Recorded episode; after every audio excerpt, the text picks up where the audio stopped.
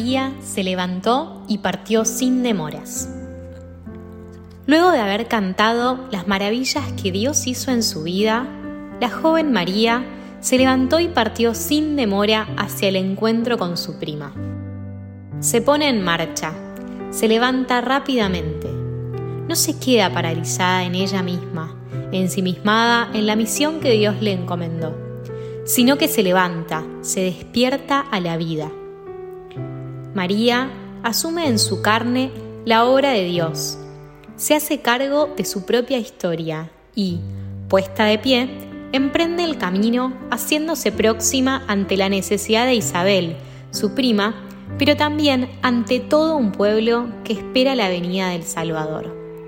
Así es, esta joven de alguna aldea perdida de Israel, con profunda humildad, partió al encuentro de su pueblo.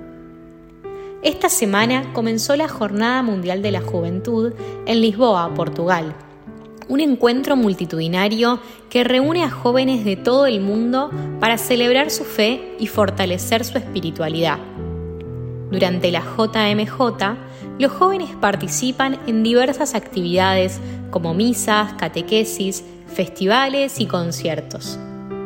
Entre las actividades de la JMJ se destaca el tan esperado encuentro entre el Papa Francisco y los jóvenes, porque él tiene un mensaje significativo y relevante. A lo largo de su pontificado ha enfatizado la importancia de la juventud en la Iglesia y en el mundo. El Papa Francisco nos habla con un tono cercano y comprensivo, bien de padre, animándonos a vivir una fe de manera auténtica y original. Concretamente para este tiempo, Francisco nos invitó a contemplar esta escena del Evangelio de Lucas y nos podríamos preguntar, ¿qué actitudes de la Virgen quiere el Papa que imitemos?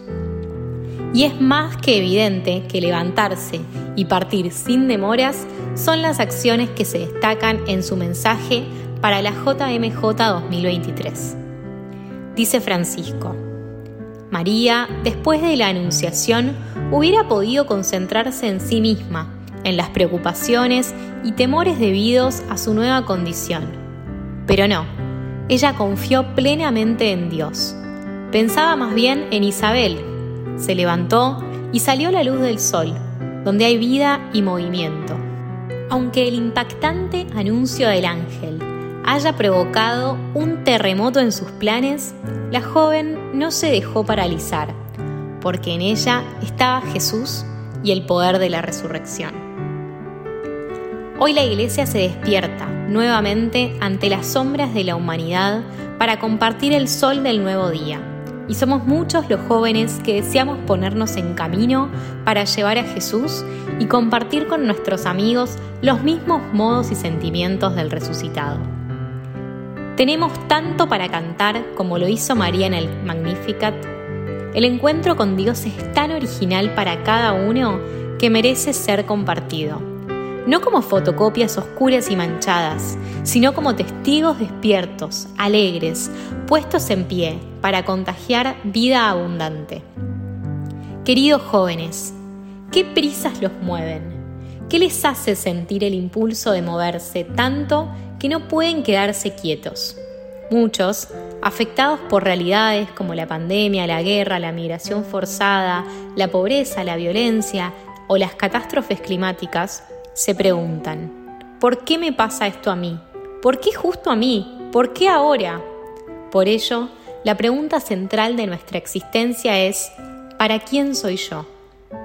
Aprovechemos estos días para contagiarnos de la alegría de los jóvenes que desde Lisboa gritan, ¡Viva Cristo! ¡Viva la Virgen! ¡Viva el Papa! ¡Viva la Iglesia!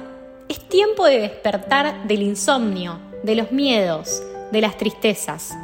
Junto a María, Virgencita de Fátima, sin demoras debemos ponernos en camino e ir al encuentro de tantos hermanos y amigos que aún no se enteraron de que Cristo vive y nos quiere vivos. Esta es la iglesia en salida, la que da testimonio de la alegría de la resurrección.